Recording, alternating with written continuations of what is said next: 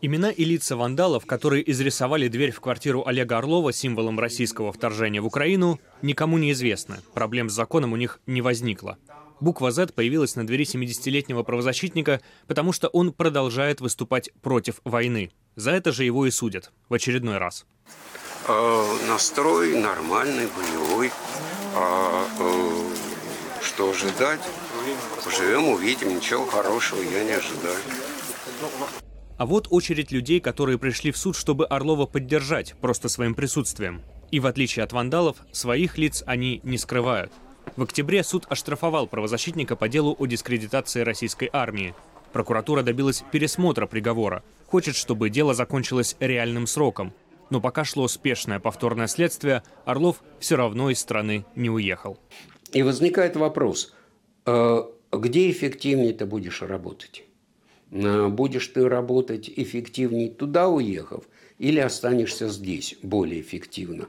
Но я видел, что я смогу более эффективно здесь, а там эффективность моей работы резко упадет. В основании уже третьего по счету дела лег пост Орлова в Фейсбуке с заголовком «Им хотелось фашизма, они его получили». Повторное следствие установило, что обвиняемый действовал исходя из идеологической вражды против традиционных российских духовно-нравственных и патриотических ценностей, а также ненависти к российским военным. Э, та спешка, с которой они сейчас начали его готовить, быстро закончили второе следствие, говорит о том, что они хотят его приговор вынести мне до, э, до выборов уж точно – ну, за несколько недель до выборов они хотят, видимо, это сделать. Поэтому в этом месяце мне будет приговор.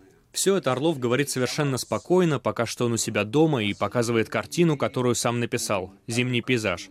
Уходя из квартиры в суд, он берет большую сумку с вещами для СИЗО, на случай, если задержат прямо в зале заседаний.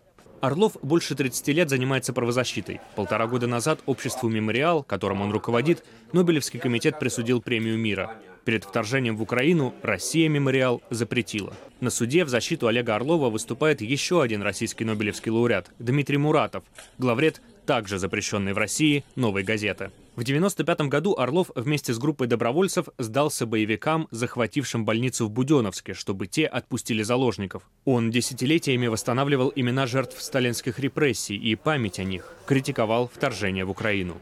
По мнению российских властей, этот человек – испытывает политическую и идеологическую ненависть к России и подрывает стабильность гражданского общества. Мне казалось, что очень важно, чтобы тут в России оставались люди, которые говорили бы из России. Очень важен голос из России. Не только от э, друзей и коллег из эмиграции, но и изнутри России.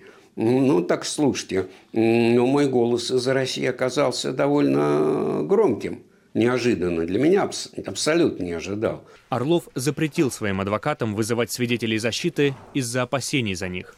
В суде правозащитник заявил, что сути предъявленных обвинений не понимает. Антон Бенедиктов, Мария Яблонская. Настоящее время.